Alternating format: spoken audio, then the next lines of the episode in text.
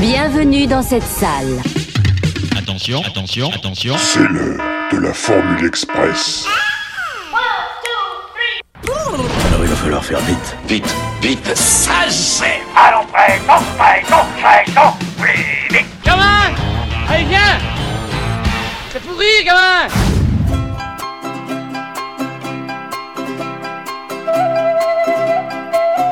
Salut à toutes et à tous et bienvenue dans cette nouvelle Formule Express de retour à l'écran.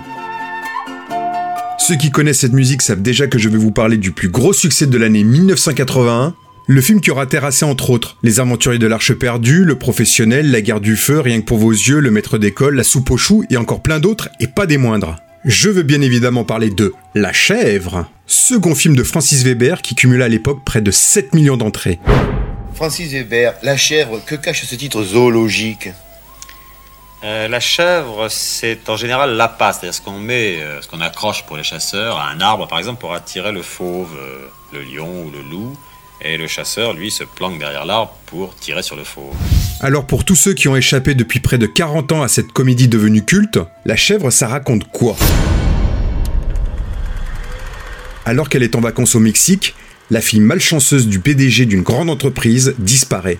Pour la retrouver, son père décide alors d'envoyer François Perrin, l'un de ses employés tout aussi malchanceux qu'elle, dans l'espoir que cette déveine commune puisse le mettre sur la bonne piste. Perrin est accompagné par Campana, un détective privé bourru chargé de veiller sur lui qui subira malgré lui tous les malheurs de son partenaire. La seule façon de retrouver la petite, c'est de confier l'enquête à quelqu'un d'aussi malchanceux qu'elle. Je vais me donner à fond sur ce coup et ça va faire mal. C'est pas son jour, dit-on. C'est jamais son jour. Il est temps de passer à l'action, je commence à avoir des fourmis dans les jambes, moi. J'avais une vie un peu plate avant de vous rencontrer, Perrin. Merde. Retour en 1976. Après une riche carrière de dialoguiste et de scénariste, on lui doit notamment ceux du Grand Blond avec une chaussure noire, de l'emmerdeur, du magnifique, de Peur sur la ville, c'est presque naturellement que Francis Weber décide de passer à la réalisation. Francis, pourquoi vous êtes passé de, du scénario à la réalisation?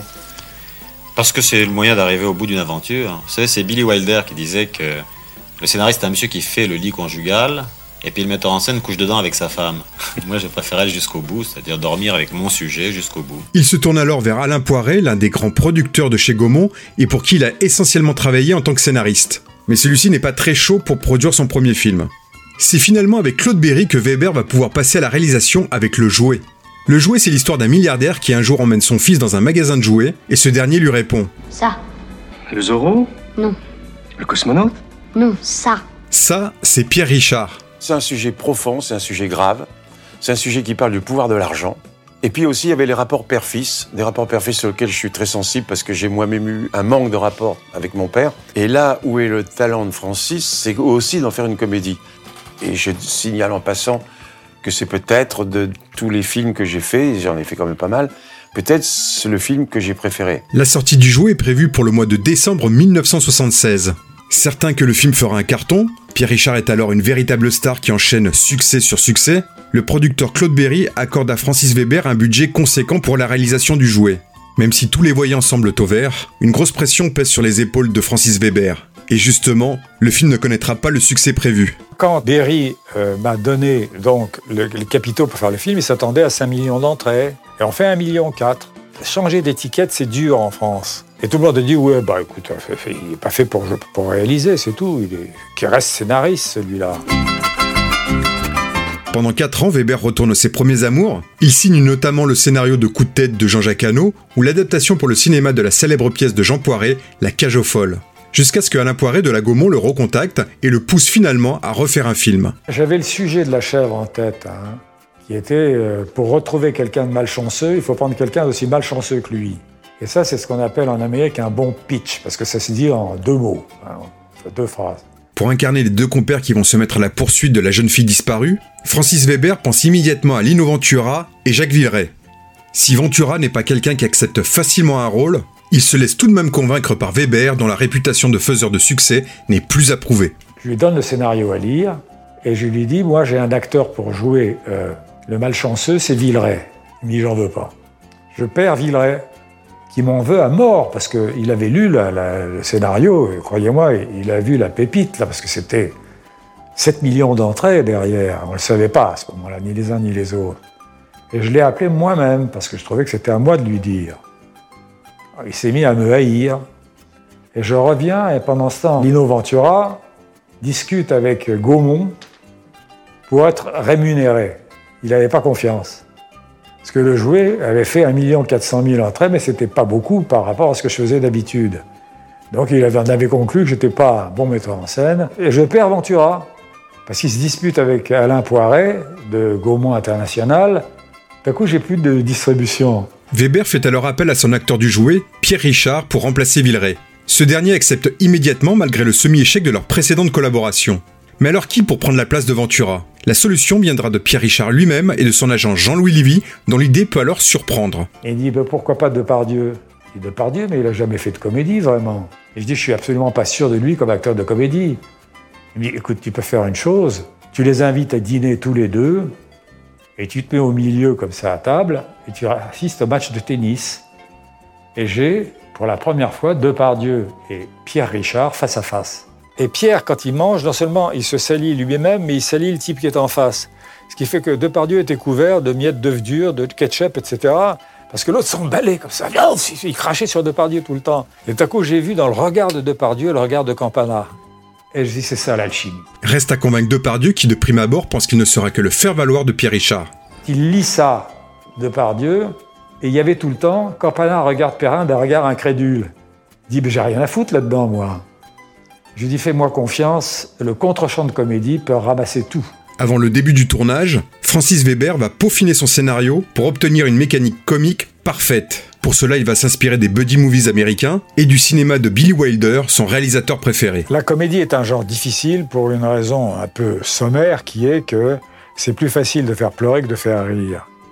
Parce que les gens ne te reprochent pas de ne pas avoir assez pleuré, mais ils te reprochent de ne pas avoir assez ri. Et déjà, quand tu écris, quand tu écris une scène, tu te dis, mais est-ce qu'elle est drôle? Mais comme je cherche les situations, la façon de les emboîter les unes dans les autres, ça s'appelle la construction. Et ça, c'est tout ce que j'aime. C'est ce qu'il y a de plus difficile, tu vois. Quand on te demande, dans les écoles de scénario, d'apprendre la structure, c'est comme ça qu'on dit en Amérique, ben c'est vrai, c'est ce qu'il y a de plus difficile, c'est ça. Moi, j'avais défini la structure d'un film dans mes mémoires en disant Construire un scénario, c'est comme essayer de tracer une route dans un paysage qui n'existe pas. Encore. Oh, oh, oh, il est à moi le chariot là, hein? Pardon? Le chariot, je viens de le sortir pour mes baillages. Mais vous fâchez pas Pas marqué dessus qui t'avoue le chariot. Enfin, j'ouvre le coffre et il me pique mon chariot. C'est pas lui qui est allé le chercher, merde Mais je vois un chariot vide sur le trottoir, je le prends. Si vous voulez le garder, fallait pas le lâcher. Mais je l'ai pas lâché, j'ouvrais mon coffre pour sortir mes Oui, valises. bon, bah, laissez-lui son chariot, allez, venez. Non mais permettez, c'est monsieur Magret, je vois pas pourquoi je me laisserais faire. Enfin quoi, merde, je fais des kilomètres pour trouver un chariot et cet abruti me le fauche. Non, mais on n'a pas besoin d'un chariot pour deux valises, allez, venez, venez. Il m'a traité d'abruti. C'est une affaire entre lui et moi, je vous demande de ne pas intervenir. Vous m'avez traité d'abruti? Hein Je pratique les arts martiaux, judo, aïkido, karaté. La première chose qu'on nous apprend, c'est le contrôle. Un type me traite d'abruti, je ne connais pas, je le regarde et je m'en vais. Eh ben tire-toi alors. Vous avez de la chance. Allez, pour les chariots effilés. Hum, vous avez de la chance. Gros connard. Vous avez de la chance. PD.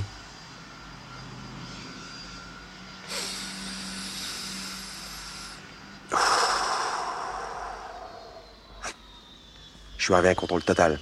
En route.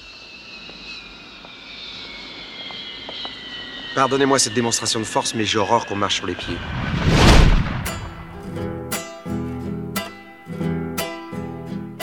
Le tournage de La Chèvre s'annonçant assez physique, Francis Weber demande alors à ses deux acteurs de le suivre dans une cure de remise en forme quelques jours avant le début des prises de vue. Comme Francis voulait surtout pas qu'on boive et qu'on mange trop, 15 jours avant, il nous emmenait chez, chez Bobé dans un centre de thalassothérapie. Et puis Francis nous obligeait à faire du cross.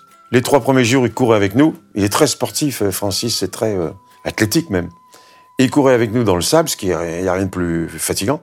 Puis le troisième jour, il avait quand même son travail à faire de, de, metteur en scène. Il nous laissait partir tous les deux, mais de son balcon, il nous surveillait comme ça. Il, nous voyait monter les dunes, redescendre, disparaître et apparaître. Et nous, à la dernière dune, on avait repéré une boulangerie. Et du coup, on rentrait direct, parce qu'on avait un peu d'argent dans notre sous-vêtements. On allait direct dans la boulangerie et on s'achetait des kouign-amann. C'est pur beurre, pur sucre et- et jaune d'œuf. On s'en tapait un tous les jours. Et à côté, comme il y a un petit tabac, on en profitait pour boire un petit verre de blanc.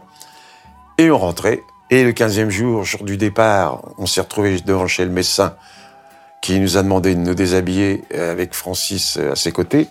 Et on a passé sur la balance. Et le docteur a dit, alors là, j'ai jamais vu ça, il a dit. Ils ont pris 3 kilos. Le tournage débute au Mexique au tout début du mois de juin de l'année 1981. Un tournage qui va durer pas moins de 17 semaines et qui commence particulièrement mal. Francis Weber tombe en effet rapidement malade à cause de la cuisine locale. Le réalisateur va en effet choper une tourista mémorable qu'il va traîner pendant quelques jours.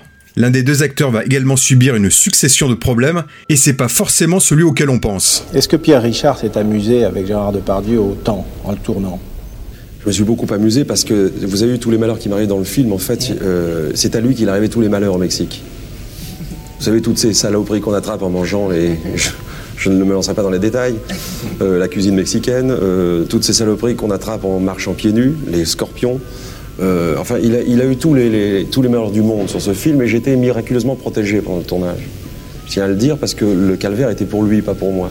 Passé ces petits malheurs, le tournage se déroule dans une excellente ambiance. Le trio composé par le réalisateur et ses deux acteurs étant en effet particulièrement complices. Mais Weber doit tout de même faire avec le penchant très prononcé de Depardieu pour l'alcool. Entre vin, whisky et tequila, l'acteur tourne une grande partie de ses scènes à moitié ivre. Il a attrapé une bouteille de scotch, dans un verre, deux verres, trois verres, quatre verres, et il l'a vidé. Et il était en maillot de bain. Il est tombé par terre, et il y a quatre petits Mexicains, alors c'est des trucs qui sont gravés dans ma tête à vie, hein, quatre ou cinq petits Mexicains qui sont arrivés, qui ont essayé de le remettre sur pied dans ce bar en plein air.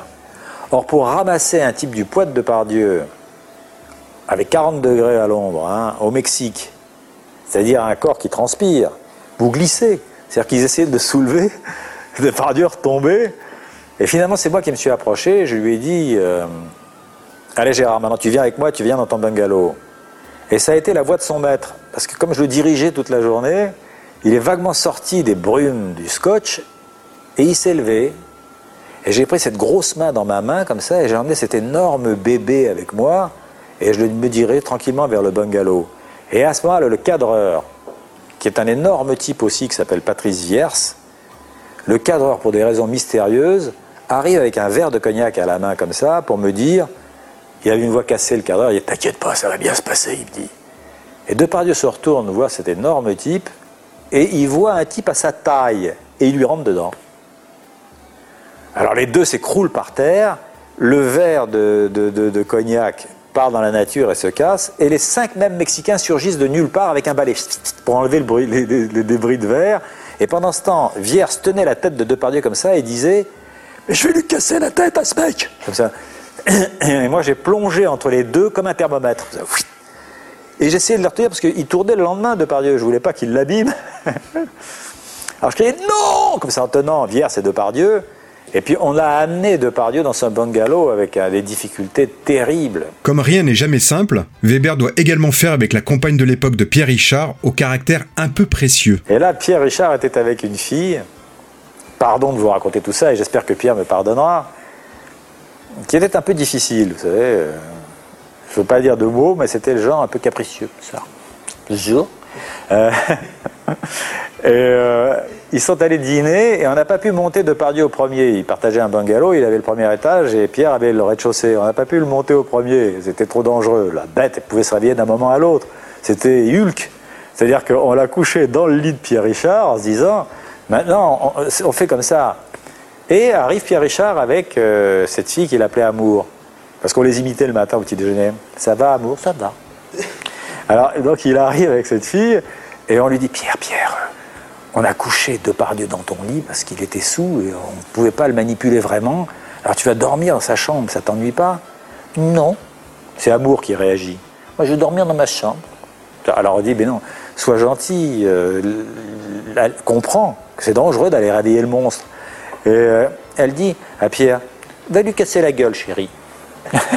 Le tournage de certaines scènes ne sera pas de tout repos pour les acteurs, notamment celle où Pierre Richard s'enfonce dans les sables mouvants. Qu'est-ce qui vous arrive encore? Je ne sais pas, je m'enfonce. Pourquoi? Je ne sais pas, je vous dis. Vous allez arrêter de faire le pitre quand je vous parle? Mais je ne fais pas le pitre. Le terrain se dérobe sous mes pieds, je m'enfonce. Et pourquoi je m'enfonce pas, moi? Sans doute parce que vous êtes sur une bande de terrain dur et moi sur une bande de terrain meuble. Vous vous reposez jamais, Perrin? C'était euh, là que j'ai découvert que les comiques sont des martyrs. Parce que le, trucage, c'est simplement un tonneau dans lequel il y avait un vérin qui descendait, rempli d'eau, et sur l'eau, à la surface, on avait mis de la poussière de liège. Ce qui fait que ça se conduisait, ça se confondait avec la surface du désert, là. Donc, Pierre Richard arrivait à la marque, il se plaçait sur le, le tonneau, le vérin descendait et il descendait. Mais ensuite, moi, je discutais avec les techniciens. C'est-à-dire que j'allais leur dire, non, écoutez, il descend trop vite. et on l'oubliait, lui. Il a la petite tête qui dépassait comme ça, il faisait 40 degrés à l'ombre, et littéralement, il cuisait dans la chaleur. Il était rouge. Et il disait, s'il vous plaît, s'il vous plaît. Ah bah c'est, c'était. Ça, Les clowns ne souffrent pas en principe, alors que c'est faux. Un clown au cirque, il prend des coups, il fait des chutes. Et ben là, tout à coup j'ai eu honte. Je me suis dit, Oh merde, on a oublié Pierre. Et je suis arrivé, on l'a sorti de son tonneau. Mais c'est, c'est merveilleux, un acteur comique. Les acteurs doivent également composer avec le perfectionnisme de Francis Weber qui va multiplier les prises pour chaque scène. J'exigeais les choses, c'est-à-dire que je disais à, à Depardieu, non, là, tu peux pas jouer comme ça. Parce que Gérard, il est tellement doué qu'il apprend les rôles en survol un peu. Ce qui fait qu'il arrivait, en- au début, il jouait télé. Qu'est-ce que ça veut dire jouer télé? Ben, Je vais vous faire jeu télé tout de suite, là. Les types, ils hésitent parce qu'ils connaissent pas bien le texte, ça donne. Alors je suis arrivé en Normandie. C'est beau, la Normandie, l'été. Et je dis, ouais, mais pourquoi il parle comme ça? Si vous parlez dans la vraie vie, vous parlez comme je vous parle en ce moment. Alors je suis arrivé en Normandie, c'est beau la Normandie l'été. Et il me disait ça, alors je lui disais, mais non, et arrête, maintenant tu joues normalement, on reprend, on reprend. Ça faisait 20 prises. Il apprenait le texte en même temps. Ensuite, il continuait à jouer télé un peu, et à la fin, tout à coup, il jouait comme il joue, là. À la fin. Ça a fait 45 prises une fois. D'où la réputation que je me suis faite aussi. Le tournage se termine en plein cœur de l'automne 1981 et c'est à ce moment-là que Francis Weber va faire appel à Vladimir Kosma pour composer la musique du film. Un choix parfaitement logique tant la présence au générique de Kosma est synonyme de succès depuis le début des années 70.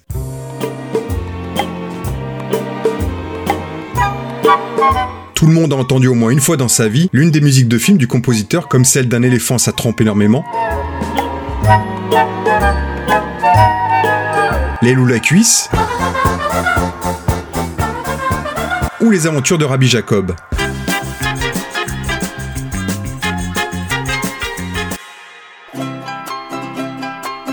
Francis Weber me faisait confiance dans le jouet et tout ça. On n'avait pas beaucoup de problèmes concernant la musique et beaucoup de discussions. C'est-à-dire que je lui proposais des choses qui étaient acceptées sans beaucoup de, de discussions. Quand le personnage qui a kidnappé la petite Benz apparaît, Arbal,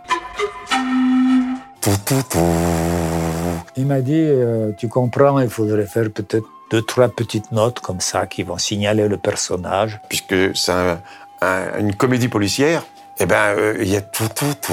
Il avait, il avait le sens de ça.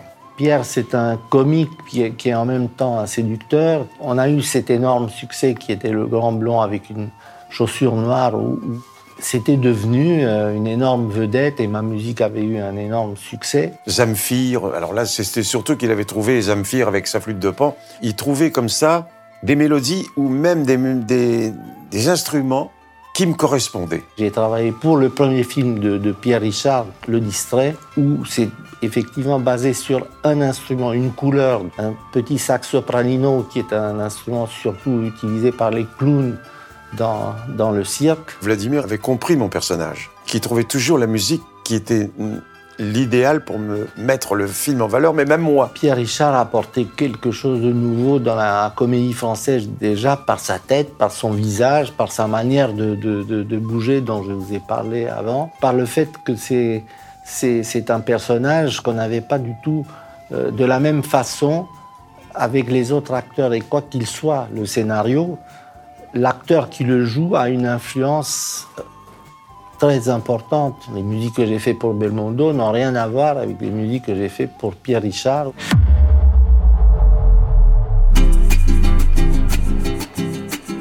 La chèvre sort sur les écrans français le 9 décembre 1981 et le triomphe est quasi immédiat. Le film profite des fêtes de Noël pour engranger un maximum d'entrées. Au final, ce seront presque 7 millions de personnes qui se déplaceront pour voir les aventures de ce duo devenu mythique du cinéma français. Rapidement et logiquement, l'idée d'une suite s'impose. On s'étonnait que je ne fasse pas la suite de La Chèvre. hein. D'abord, je trouve pas qu'il faille faire une suite, j'en ai fait deux, elles étaient mauvaises. Devant la volonté du duo d'acteurs de se réunir à nouveau devant la caméra de Francis Weber, le réalisateur va écrire le scénario des Compères, qui connaîtra lui aussi un grand succès avec près de 5 millions d'entrées. Quand on fait du cinéma, la première des choses à faire est de raconter une histoire de façon engageante. C'est ainsi que Francis Weber, qui tourne en ce moment Les Compères, définit son film. Après l'énorme succès de La Chèvre, il réunit à nouveau le tandem Gérard Depardieu, Pierre Richard. Depardieu et Pierre Richard jouent le rôle de deux anciens amis d'une mère, Annie Duperet. Celle-ci les mettra astucieusement en concurrence pour retrouver son fils fugueur sur la côte d'Azur. Pour s'assurer de leur aide, elle leur fait croire à chacun d'eux qu'il est le père du garçon. Dès lors, quiproquo, rencontre de personnages qui n'auraient pas dû se rencontrer s'enchaîne. Une belle comédie, nous dit-on, belle et douce plus que le gros rire. Puis ce sera Les Fugitifs en 1986 qui fera également le plein dans les salles. Dix ans après la sortie de La Chèvre, un remake voit le jour de l'autre côté de l'Atlantique, avec Martin Short et Danny Glover dans les rôles respectifs de Pierre Richard et Gérard Depardieu. Un remake qui s'avéra artistiquement parfaitement catastrophique et qui sera logiquement boudé par le public américain. La chèvre que j'ai découvert en salle à l'époque en 1981 reste encore aujourd'hui une véritable madeleine pour beaucoup de Français. On ne compte plus en effet les diffusions à la télévision qui à chaque fois font un véritable carton. Plus de 40 ans après sa sortie, le film fonctionne toujours grâce à son duo d'acteurs, parmi les plus grands du cinéma français, mais également grâce à ses gags de situation qui fonctionnent toujours au moyen d'une mécanique parfaitement huilée. Certains se sont toujours amusés à remettre en cause les qualités de réalisateur de Francis Weber, mais on ne peut pas nier le talent indéniable de metteur en scène comique qui a triomphé dans l'un des genres les plus difficiles du cinéma. C'est-à-dire, je ne deviendrai jamais euh, un immense réalisateur, parce que c'est l'écriture qui est d'abord mon métier. Mais là, euh, c'est plus facile de faire des cascades, entre guillemets, que de faire un texte. C'est tout bête, c'est vrai. Euh, je me le suis démontré à moi-même dans le dîner de con. Parce que dans le dîner de con, vous avez deux types sur un sofa. Et c'est mon plus gros succès. C'est pas nécessaire d'être dans le Grand Canyon du Colorado et d'avoir une cape de Superman pour faire un film. hein. Et vous pouvez faire des films comme ça aussi et ça fait des gros succès.